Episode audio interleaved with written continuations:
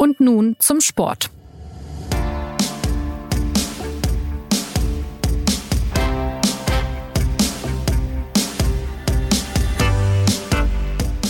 Ihr seid alle Experten genug, um euch eine eigene Meinung zu bilden. Für mich war es ein Foul. Ähm, ja, es war halt ärgerlich, äh, weil es auf der gegen, gegenüberliegenden Seite gab oder auf, auf, der anderen Seite wurden einige Dinge gegen uns gepfiffen, die ähnlich waren. Und äh, das war eine Schlüsselszene natürlich kurz vor Schluss und für mich halt auch einer der Gründe, wieso wir heute mit null Punkten nach Hause fliegen müssen. Beim BVB steht wieder mal die Null nach einem Gastspiel in München und das fand der Dortmunder Trainer Edin Terzic auf der Pressekonferenz nach der Partie ganz schön beklagenswert. Das Spitzenspiel, der sogenannte Deutsche Klassiko, endete mit 4 zu 2 für die Bayern, was auch an Szenen wie jener lag, die Terzic gerade angesprochen hat. Ein Rempler von Leroy Sané gegen Emre Can vor dem 3 zu 2. Da hätte der BVB gerne ein Foul gesehen, aber der Pfiff blieb aus.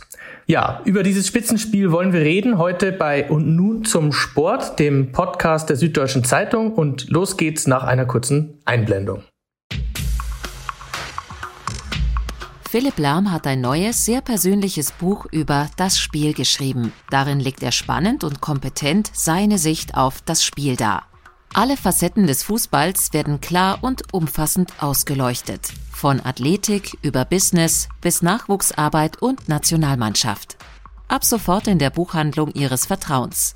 Eine Leseprobe und sehr viel mehr unter chbeck.de slash das Spiel. Bayern gegen Dortmund also, dieses doch sehr unterhaltsame Spiel wollen wir also heute nachbesprechen. Wir, das bin ich, Jonas Beckenkamp, sowie die Fußballauskenner Sebastian Fischer, der am Samstag für die SZ im Stadion war, und Martin Schneider, der mir vielleicht gleich zu Beginn folgende Frage beantworten könnte. Diese Szene, die Terzic angesprochen hat, war es denn jetzt ein Foul von Sané an Can? Äh, Im Netz hat jemand geschrieben, das könne gar nicht sein, weil ein Lauch, ich zitiere, wie Sané kann ja an so einem Wuchtkerl wie Can äh, gar nichts ausrichten. wenn, wenn das stimmen würde, dann könnte ja quasi kein Spieler unter 1,80 ein Foul begehen. Das wäre eine steile These. Ähm, Wissen denn alle unsere Hörer, was ein Lauch ist? Ich hoffe doch. Ähm, äh, also um die Frage zu beantworten, also ich hätte es gepfiffen, äh, ich, äh, die, ich hätte die Szene abgepfiffen, ähm, würde mich aber zu dem salomonischen Urteil durchringen, dass es jetzt auch keine klare Fehlentscheidung war. Also es war ein Grenzbereich äh, mit dem Tendenz zum strafbaren Foul. Dass er es jetzt nicht gepfiffen hat, kann man beklagen. Man muss sich aber auch nicht dran aufhängen, finde ich. Ja, spielentscheidend war die Szene durchaus. Wie gesagt, es stand ja zu dem Zeitpunkt 2 zu 2 und dann dauert es, glaube ich, 35 Sekunden, ehe Leon Goretzka das 3 zu 2 äh, gemacht hat und die Dortmunder waren damit dann endgültig besiegt. Ähm, Lewandowski hat das 4 zu 2 noch geschossen. Äh, Sebastian, aus deiner Sicht als Reporter im Stadion, wie, wie hat sich generell das, dann das Spiel angefühlt? War das so schnell, rasant, temporeich, wie das im Fernsehen aussah? Ähm, zunächst nochmal äh, von, von meiner Seite der Rückgriff auf die Szene, die du spielentscheidend nennst, äh, würde ich tatsächlich, also so von der von der Dramaturgie her natürlich schon, aber ähm, was das Spielgeschehen und das gesamte Spiel angeht, dann irgendwie doch nicht so richtig. Also ich würde auch sagen, ähm, äh, man muss es nicht unbedingt pfeifen, aber äh, klar im, im Grenzbereich, wie, wie Martin sagt. Und ja, das, das Spiel hat sich eine Viertelstunde lang, vielleicht 25 Minuten lang wirklich wie ein Spitzenspiel angefühlt, das auch vom Dortmunder Mut gelebt hat, natürlich von der Effektivität von Erling Haaland und seinen zwei Toren. Danach war aber schon ein Klassenunterschied deutlich zu sehen und hochklassig war meistens nur das Offensivspiel der Bayern, ähm, die sich den BVB regelrecht zurechtgelegt haben. Also äh, vielleicht kurz für die Struktur der Sendung. Wir äh, wollen ja ein bisschen über das Spiel reden. Äh, ich habe vielleicht noch ein, zwei Fragen zur, zum Spiel selbst äh, und dann wollen ich, würde ich gerne über den BVB reden und natürlich auch über die Bayern. Ähm, dass die Bayern jetzt in Rückstand geraten, ähm, das kennen wir mittlerweile schon. Es ist in ein Dutzend Mal passiert in dieser Saison. Äh, was war genau los? Also zu Beginn äh, zwei Tore durch Holland und, und vor allem wie, wie schnell kon wie konnte die Partie dann so schnell kippen? Ja, du, du, du sagst es, also es ist kein äh, Geheimnis mehr, dass der FC Bayern Schwierigkeiten hat, ins Spiel zu kommen äh, und dass die Abwehrkette immer noch nicht eingespielt ist. Gerade muss ja der Innenverteidiger Niklas Süle auf der rechten Seite aushelfen. Das macht er zwar oft sehr gut, wie ich finde, aber es trägt trotzdem auch dazu bei, dass nicht immer alle Abstände stimmen, dass nicht alle Laufwege sitzen und dass Lücken entstehen, die so jemand wie Holland eben ausnutzen kann. Und das war in den ersten Minuten der Fall. Und ähm, ja, wie, wie konnte es so schnell kippen? Das liegt dann eben daran, dass der äh, FC Bayern äh, wiederum sein, sein Spiel auf, äh, auf die Offensive ausrichtet, dass es äh, sich dabei wahrscheinlich gerade mit Manchester City vielleicht um die beste Offensive im Weltfußball handelt und äh, der BVB sich dann eben äh, hat einschnüren lassen davon und äh, diesen Mut, der noch in der in der ersten Viertelstunde so beeindruckend aussah, der war dann äh, nicht mehr da und sie haben eigentlich mit ihrer Dreierkette nur noch am und im äh, eigenen Strafraum äh, verteidigt, gefühlt äh, mit Fortschreiten der Spieldauer äh, so am, am eigenen Fünf-Meter-Raum nur noch. Und deshalb sage ich auch klar, äh, dieses, dieses Foul war irgendwie für die Dramaturgie entscheidend, aber ähm, ich erinnere mich noch, wie ich per, per WhatsApp, glaube ich, mit dem Kollegen Schneider aus dem Stadion geschrieben hat und, äh, hab, und er mir, mir gesagt hat, Chapeau, wenn die Dortmunder das, äh, das äh, nach Hause verteidigen. Und ich möchte mich hier mal kurz selbst loben. Es war, glaube ich, so in der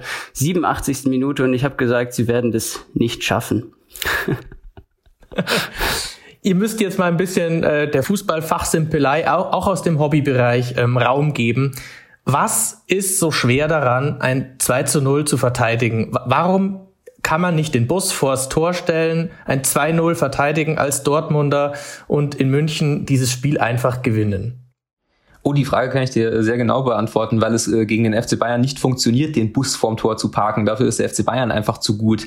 Äh, wenn du das so machst, wie Dortmund das gemacht hat, und ich glaube, äh, sie haben sich da so ein bisschen durch dieses ähm, Champions League-Spiel gegen Sevilla einlullen lassen, wo ihnen das äh, bei der 3 zu 1 Führung dann tatsächlich sehr gut gelungen ist, den sogenannten Bus zu parken. Aber ähm, der, der, der FC Bayern hat einfach eine äh, unglaubliche Routine und äh, allen voran natürlich auch eine unglaubliche Klasse darin, halt auch zwei tiefe Abwehrketten einfach komplett auseinander zu spielen. Die, die entwickeln in der Offensive eine so unglaubliche Wucht, dass du dem einfach nicht standhältst, was dann, äh, die Geschichte kann ich übrigens bestätigen, was dann halt im, vor allem im Stadion, wo man ein Fußballspiel dann immer noch viel besser verfolgen kann als im Fernseher, halt zu diesem unweigerlichen Eindruck kommt, dass diese Kette dann halt nicht mehr hält. Du, du, das, das ist halt einfach, das ist nicht so banal, einfach nach hinten reinstellen und dann, dann wird das schon irgendwie funktionieren. Wenn man sich halt allein mal anguckt, wie, wie oft der FC Bayern dann doch schafft, diese, diese zwei Flügelspieler zu isolieren, also in eins gegen eins Situationen zu schicken und wenn dann halt Leroy Sané gegen Nico Schulz äh, antritt, da hat Leroy Sané halt einfach Vorteile und das kannst du halt ausnutzen und wenn du dann als Dortmund reagierst und auf die eine Seite verschiebst, dann hast du auf der anderen Seite halt Kingsley Coman und dann ist noch Goretzka da und Müller und Lewandowski und so weiter und das entwickelt sich dann halt zu einer unglaublichen Lawine, die man halt, der man halt nicht standhalten kann. Es ist nicht so einfach, gegen den FC Bayern zu verteidigen. Das äh, schafft ich, paradoxerweise finde ich, dass die Mannschaft, die es in dieser Saison fast am besten gemacht hat, äh, Borussia Mönchengladbach war, als sie äh, Bayern geschlagen haben. Da haben sie es in der zweiten Halbzeit wirklich gut gemacht aus einem äh, Mix aus, aus Tiefstehen und Anlaufen und ähm, ja, warum Borussia Dortmund dann halt wirklich irgendwann angefangen hat, nur noch, nur noch zu parken, das weiß ich nicht. Ähm, Im Nachhinein war es vermutlich nicht die richtige äh, Strategie. Ich weiß aber auch nicht, äh, ob, ob sie die Kraft gehabt hätten, jetzt eine Alternative zu finden. Vor allem in der Sekunde, wo dann Haaland ausgewechselt wird und äh, sie ja wirklich mit einem mit einem Regionalligastürmer in München spielen müssen mit Stefan mit Stefan Tickes. Ist es denn nicht ein bisschen fragwürdig, dass der Trainer also ähm, Haaland auswechselt nach 60 Minuten? Bis dahin war es eigentlich so, dass jedes Laufduell, jede Szene eigentlich Panik in der Bayern-Abwehr verursacht hat, weil, weil dieses, äh, diese norwegische Wuchtbrumme da einfach alles platt läuft. Das ist einfach eine eiskalte Kalkulation. Ähm, ich fürchte, die, die Wahrheit ist, dass das äh, Spiel gegen Sevilla und äh, die, die folgenden Bundesligaspiele für den BVB einfach wichtiger sind, als sich halt jetzt so ein, so ein Moralpunkt in München zu holen. Ähm, und wenn dem so ist, wie, äh, wie Edin Terzic gesagt hat, und ich habe eigentlich keinen Zweifel, äh, keinen, keinen Grund daran zu zweifeln, dass Haaland ein bisschen überspielt ist. Er, er hat ja wirklich sehr kraftintensiven äh, Spielstil. Gut, er ist noch jung, aber er muss wirklich alles machen und äh, es ist auch gerade nicht so einfach in Dortmund. Dann, dann musst du ihn halt da rausnehmen, damit er dann halt in Sevilla wieder fit ist. Ja, ähm, jetzt äh, sind die Dortmunder 16 Punkte hinter dem FC Bayern. Also äh, so ein richtiges Top-Spitzenspiel war es ja eigentlich gar nicht mehr. Ähm, Sebastian, Frage an dich. Was bedeutet denn jetzt der Ausgang dieses Spiels für die Kräfteverhältnis in der Liga? Also wie weit ist der BVB tatsächlich von den Bayern entfernt? Äh, der BVB ist gerade sehr weit weg, weil er, weil er eben nicht konstant spielt generell, ich meine, Kräfteverhältnisse, wenn du das äh, in Bezug darauf meinst, wie es so in den kommenden Jahren aussehen wird, da wird ja dann immer schnell äh, so sowas äh, hineininterpretiert aus so einem, aus, aus solchen Aufeinandertreffen, würde ich jetzt nicht sagen, dass der, dass der BVB vom Potenzial super weit weg zum Beispiel von RB Leipzig ist, eigentlich äh, im Gegenteil, sondern sogar vielleicht besser besetzt individuell. Und Leipzig ist gerade nur einen Sieg vom FC Bayern entfernt. Äh, insofern würde ich jetzt gar nicht sagen, dass da, dass man jetzt da groß Schlussfolgern muss, sozusagen langfristig, was die Kräfteverhältnisse in der Bundesliga angeht. Gerade aber, ähm, genau wie Martin das gerade gesagt hat, äh, ist äh, der FC Bayern für, für Borussia Dortmund kein Maßstab. Und so waren ja einige taktische und personelle Entscheidungen dann auch zu erklären. Sprechen wir mal äh, tatsächlich über das Potenzial in der Dortmunder Mannschaft. Ähm, es weiß ja jeder, dass sie sehr viele junge Spieler haben. Auch Holland ist erst 20.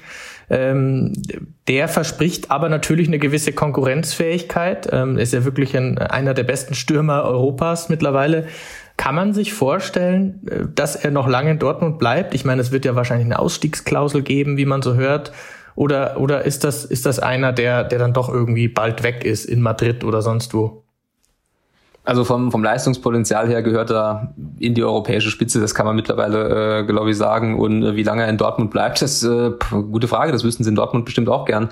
Ähm, also es heißt, er habe eine Ausstiegsklausel. Äh, ich kann mir das auch sehr gut vorstellen, weil sie haben ihn ja damals äh, in der Winterpause verpflichtet äh, von, von äh, Salzburg und schon damals äh, war es jetzt nicht so, als ob das jetzt ein äh, völlig unbekannter Rohdiamant irgendwo in der österreichischen Liga war, sondern da war schon ganz Europa hinter ihm her. Und ähm, deswegen kann ich mir sehr, sehr gut vorstellen, dass sein, sein Berater, der, der ja auch eher gewiefte Mino Raiola ihm da eine entsprechende Ausstiegsklausel äh, reinverhandelt hat. Die Frage ist, wie hoch ist sie und B, wann greift sie? Und C, äh, will Haaland im Sommer halt dann schon weg? Ähm, Interessenten gibt es genug. Äh, ob wer ihn zahlen kann, ist auch wieder so eine Frage bei Corona. Und ähm, ja, was Dortmund dazu beitragen kann, ist halt hauptsächlich die Champions League zu erreichen, weil Haaland in der Europa League kann ich mir jetzt eher schlecht vorstellen. Es gab ja schon so leise Stimmen äh, aus dem Verein, dass sie damit sozusagen irgendwie leben könnten, wenn sie doch nur die Europa League erreichen. Trotzdem würde sich natürlich ein bisschen komisch anfühlen mit der Mannschaft. Ähm, blicken wir mal auf die Figur Terzic, dieser sogenannte Interimstrainer, der da jetzt im Amt ist, ähm, der dann wieder äh, Assistent wird nächstes Jahr von Marco Rose, der jetzt verpflichtet wurde für eben ab kommenden Sommer. Ähm, wie, wie seht ihr seine Arbeit? Ähm, äh, läuft da was besser als unter Favre? Ähm, ist das einer, ähm, ein Trainer, mit dem man in Zukunft rechnen muss? Ähm, das waren jetzt viele Fragen in einem. Äh, also ähm, ich finde, finde, dass er halt eine, eine wirklich sehr schwierige Aufgabe übernommen hat, ne? weil diese BVB-Saison ist ja tatsächlich definiert durch diese diese Entscheidung, äh, Lucien Favre, sich von Lucien Favre zu trennen die man jetzt in die eine oder andere Richtung bewerten kann. Aber wenn es halt äh, so ist wie in Dortmund, dass man im Prinzip über, wie lange war Favre jetzt da? Zweieinhalb Jahre immer irgendwie so ein bisschen unglücklich mit, mit Trainer ist und äh, immer nicht so richtig warm wird, dann ist es halt irgendwann, finde ich, tatsächlich auch konsequent zu sagen, okay, dann, dann passt's halt nicht. Ähm, wenn ich dann halt jemanden wie Erdin Terzic die Aufgabe gebe, so in, in der Corona-Saison, also in der ja schon oft thematisierten, sehr dichten Corona-Saison, im Prinzip äh, diesen doch sehr speziellen Favre-Stil ähm, zu reformieren oder, oder teilweise ganz abzuschaffen, dann ist das schwierig, weil die, die Erwartungen werden ja dann, sind dann gleichzeitig hoch. Und ich finde, das hat man in Dortmunder Spielen auch halt teilweise gesehen. Vor allem, ich weiß nicht, ob sich da noch jemand erinnert, dieses Spiel in Leverkusen, das sie dann verloren haben. Äh, das haben sie ja, das haben sie ja nicht so, so BVB-mäßig äh, bisschen unglücklich verbaselt, sondern waren sie ja wirklich unterlegen und haben, haben ja verdient verloren. Und ich finde, jetzt so langsam sieht man ein bisschen, wo der Terzic, Terzic hin will. Ähm, es ist halt nicht mehr so schematisch, es ist nicht mehr so tief. Sie, sie laufen auch mal früher an. Das Spiel gegen Bayern ist jetzt nicht, steht jetzt nicht exemplarisch dafür, aber Spiele gegen Bayern stehen selten exemplarisch für eine Mannschaft. Und die große Frage ist jetzt halt, ähm, ob sich das halt hinten raus auszahlt. Also ob man die Punkte, die man wegen der Systemumstellung jetzt halt liegen gelassen hat, gegen äh, Gladbach in der Bundesliga, gegen Leverkusen in der Bundesliga, irgendwie auch bisschen gegen Hoffenheim, ähm, ob die dann halt hinten raus sich auszahlen und man halt vor allem in die Champions League kommt. Und dann, äh, das ist die paradoxe Situation beim BVB, dann ist der Saison auch noch viel drin. Ne? Sie sind im Pokal-Halbfinale, ähm, spielen dort jetzt gegen, gegen Kiel, die man natürlich nicht unterschätzen darf. Ähm, in der Champions League ist das Viertelfinale absolut drin und dann kann man diese Saison irgendwie noch zu einem halbwegs gescheiten Ende führen. Und so wird sich dann auch die Arbeit von Edin Terzic definieren, wie, wie so oft halt vom Ende her. Also, wir haben gehört, der, der BVB ist ähm, irgendwie in einer komischen Saison. Ähm, das Spiel in München war vielleicht nicht unbedingt der, der Gradmesser. Ähm, der BVB hat ja noch seine Chancen im Pokal und auch gegen Sevilla in der Champions League. Ähm, blicken wir mal auf den Gegner, den FC Bayern, denn äh, wir wollen ja den Sieger nicht vergessen dieses Spitzenspiels. Die Bayern haben das ja doch recht äh, äh, fulminant umgedreht, diese Partie. Es war auch ein Spitzenspiel der tausend Geschichten. Man weiß ja irgendwie nicht so, wo man, wo man reingreifen soll. Ähm, Sebastian, vielleicht die Frage an dich. Ähm, die Figur Robert Lewandowski, der da jetzt wieder einfach hm, alles plattgewalzt hat. Welche Naturgewalten bräuchte es, um, um ihn noch von diesem berühmten Gerd Müller-Rekord abzuhalten?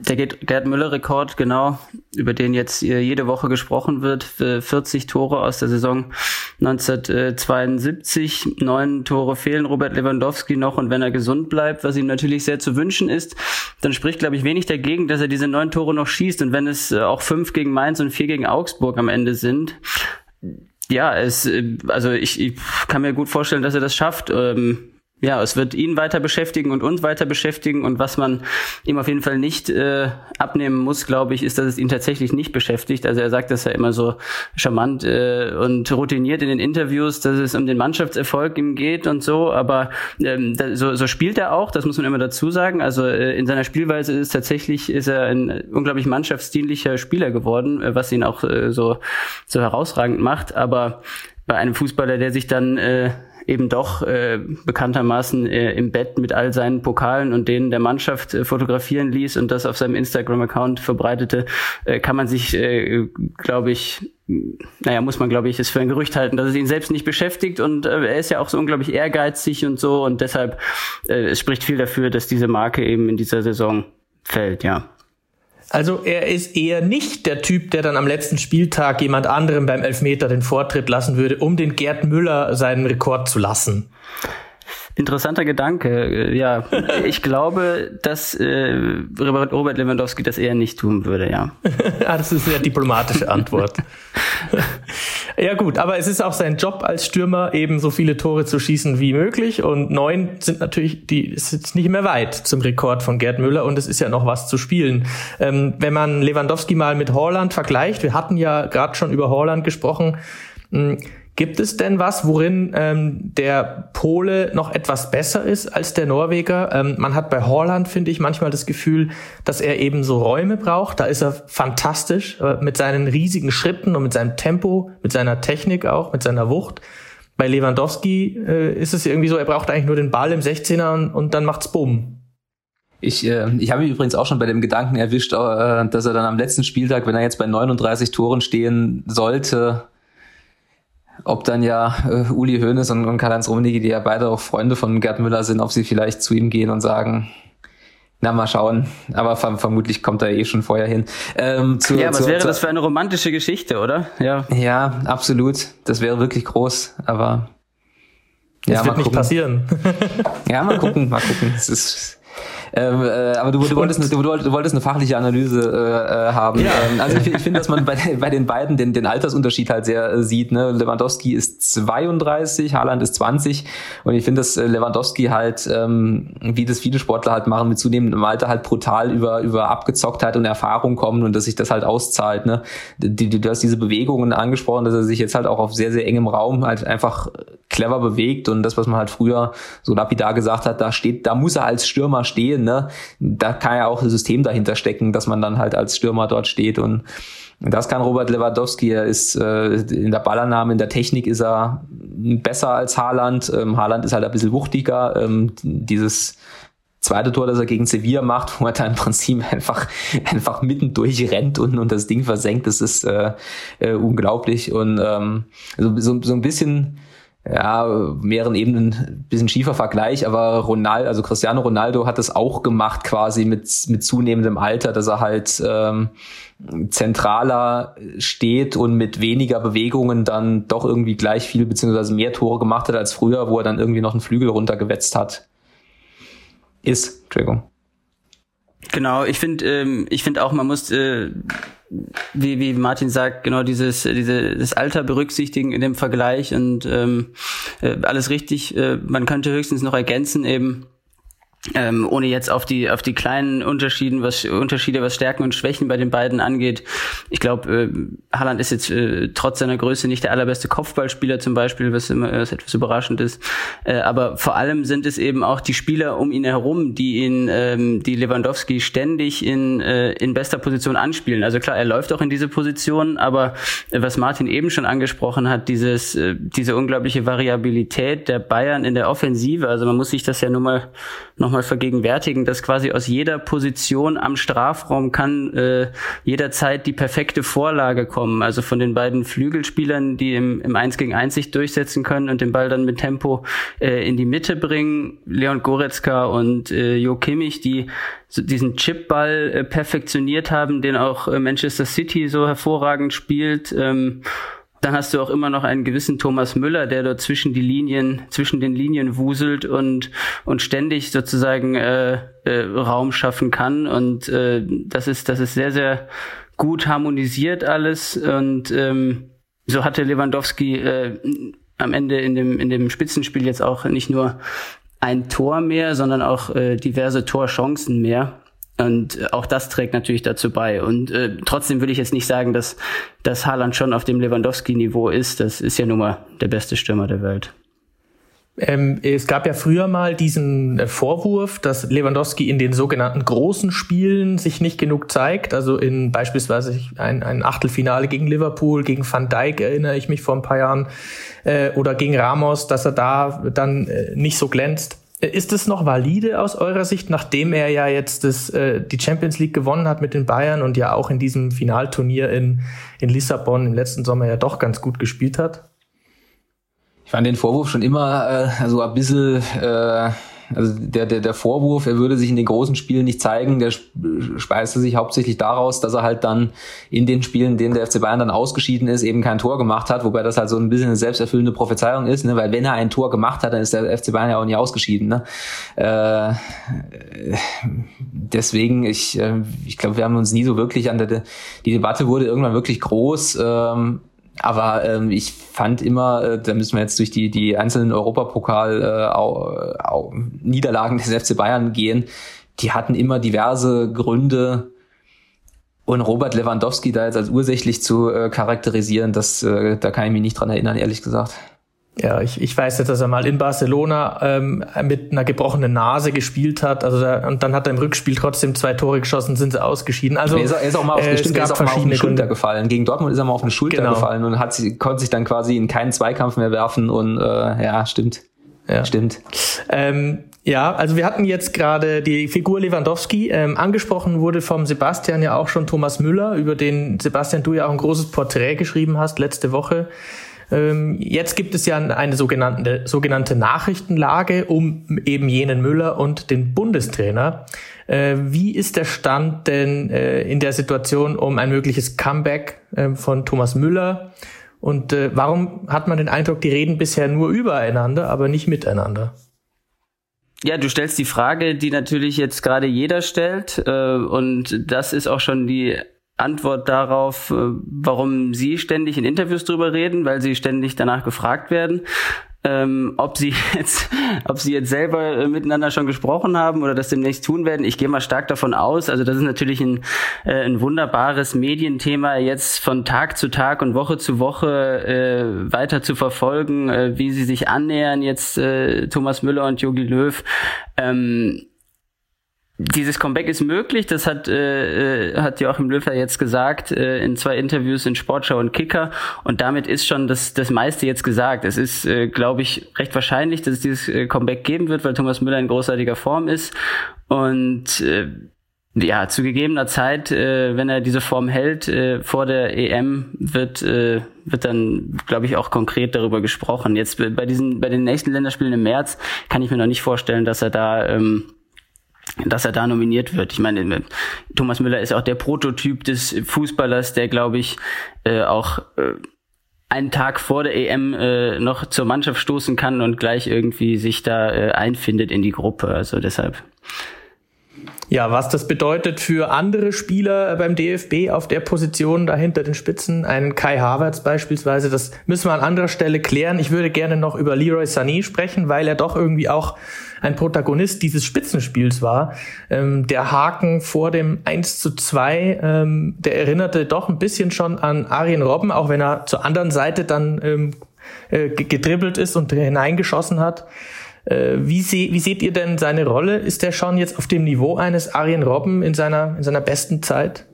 Ich wollte wollt gerade sagen, hat Leroy Sané nicht seinen rechten Fuß benutzt und hat Arjen Robben in seiner ganzen Karriere noch niemals seinen rechten Fuß benutzt. Äh, ja, es gab ja so Haken, wo Arjen Robben dann eben nicht nach links gezogen ist, sondern tatsächlich den Gegner überrascht hat. Und das war ja auch jetzt so eine. Das, das halte ich für eine steile These und da will ich erstmal einen Gegenbeweis haben. Aber der Leroy Sané irgendwie wirkt er ein bisschen engagierter. Auch der äh, Trainer Hansi Flick hat ihn ja explizit gelobt und mir ist auch aufgefallen, dass er öfter mal einen Zweikampf führt, jetzt sogar am eigenen 16er.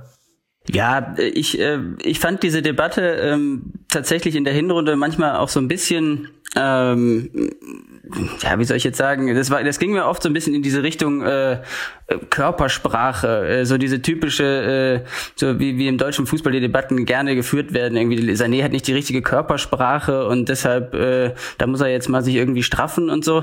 Äh, klar war da was dran, dass er sein Defensivspiel in dem Flick-System äh, verbessern musste. Das liegt aber auch mit Eingewö hat aber auch mit mit Eingewöhnungszeit zu tun. Äh, und äh, die ist jetzt halt äh, weit vorangeschritten, weiter vorangeschritten, diese Eingewöhnungszeit. Man merkt ihm das an, dass er, dass er nach hinten das besser macht. Da war ja diese, diese Schlüsselszene, wie du sie genannt hast, des, äh, der Bodycheck gegen Emre Can ja durchaus ein Beleg dafür, dass er, dass er das, äh, dass er das jetzt auffällig macht. Also er ist jetzt immer noch nicht wahrscheinlich der, der Prototyp des besten äh, Gegenpressing-Spielers, äh, aber äh, das, das ist auch vielleicht nicht sein, seine Art. Und auffällig ist natürlich vor allem, dass jetzt seine äh, herausragenden Fähigkeiten im 1 gegen 1, in der Offensive, im, äh, im Abschluss und, äh, und so, auch in, äh, in, in der Vorbereitung von Torchancen für eben Robert Lewandowski immer stärker zur Geltung kommen. Es ist jetzt, glaube ich, äh, auch ein Zeichen gewesen, dass Hansi Flick ihn von Beginn an aufgestellt hat und nicht Serge Gnabry, obwohl der wieder fit war. Also ich äh, finde schon, dass, äh, dass Leroy Sané wirklich äh, sehr, sehr stark spielt in den vergangenen Wochen und einen großen äh, Beitrag hat äh, zu, den, zu den Siegen der, der Bayern jetzt in den äh, vergangenen Wochen.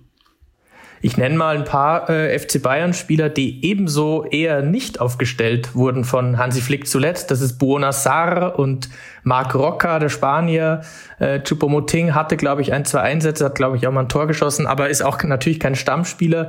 Ähm, äh, Douglas Costa ist, glaube ich, verletzt, aber er spielt auch nicht viel. Ähm, was bedeutet denn das für die Zukunft diese, dieser Mannschaft, dass die neu geholten Spieler jetzt alle auf der Bank sitzen?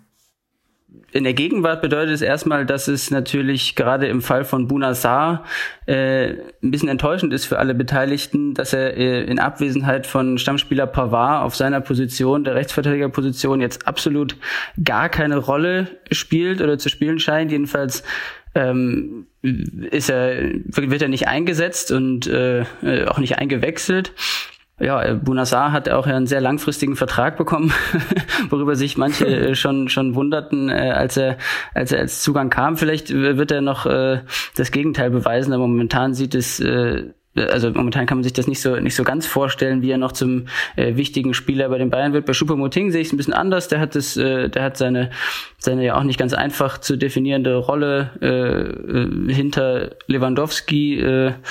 Irgendwie doch äh, ganz, ganz gut äh, ausgefüllt jetzt ein paar Mal, hat auch mal getroffen. Ähm, Marc Rocker ist auch nochmal ein anderer Fall, weil er noch äh, deutlich jünger ist als äh, Bunassar, auch noch gar nicht äh, sozusagen seine, seine Klasse gezeigt hat so richtig oder nicht konstant, immer nur mal angedeutet.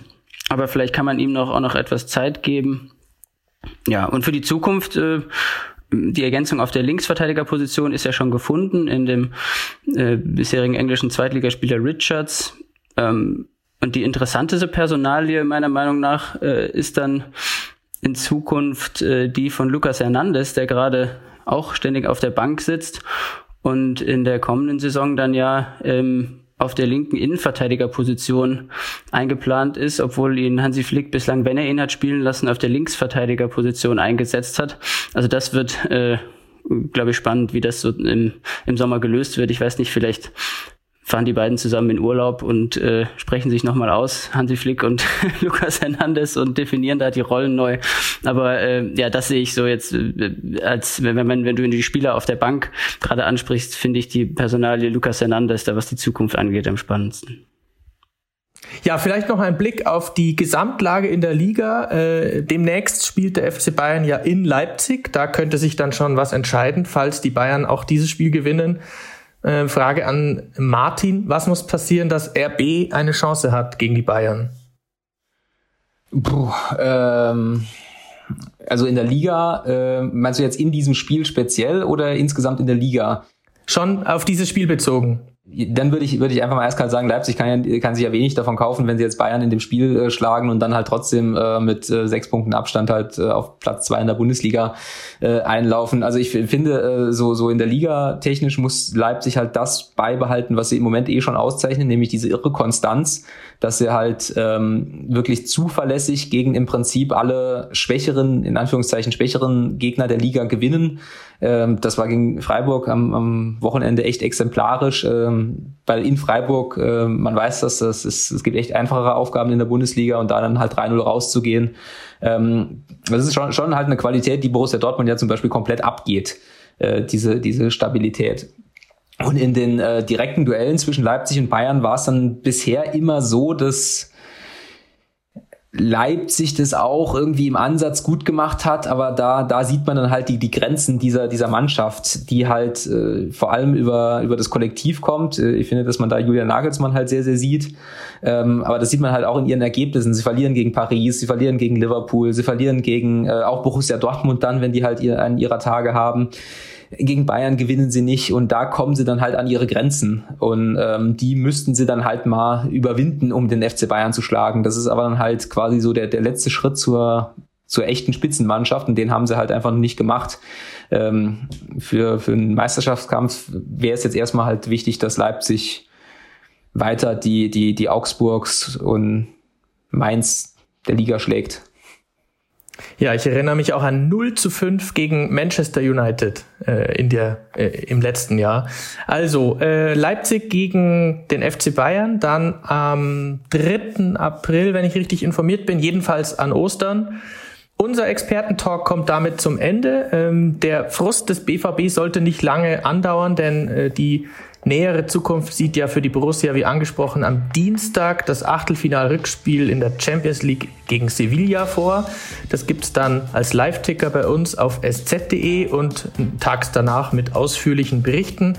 Und die Bayern treffen am Samstag auf Werder Bremen. Auch da werden unsere Experten Sebastian und Martin wieder genau draufschauen. Ich sage jetzt erstmal Danke an euch zwei und verweise noch auf unsere kleine feine Mailadresse für Feedback. Sie lautet podcast.sz.de www.ftf.de. Wir beantworten gerne alle Fragen und Kritikpunkte. So, das war's von uns. Bis zur nächsten Woche. Baba.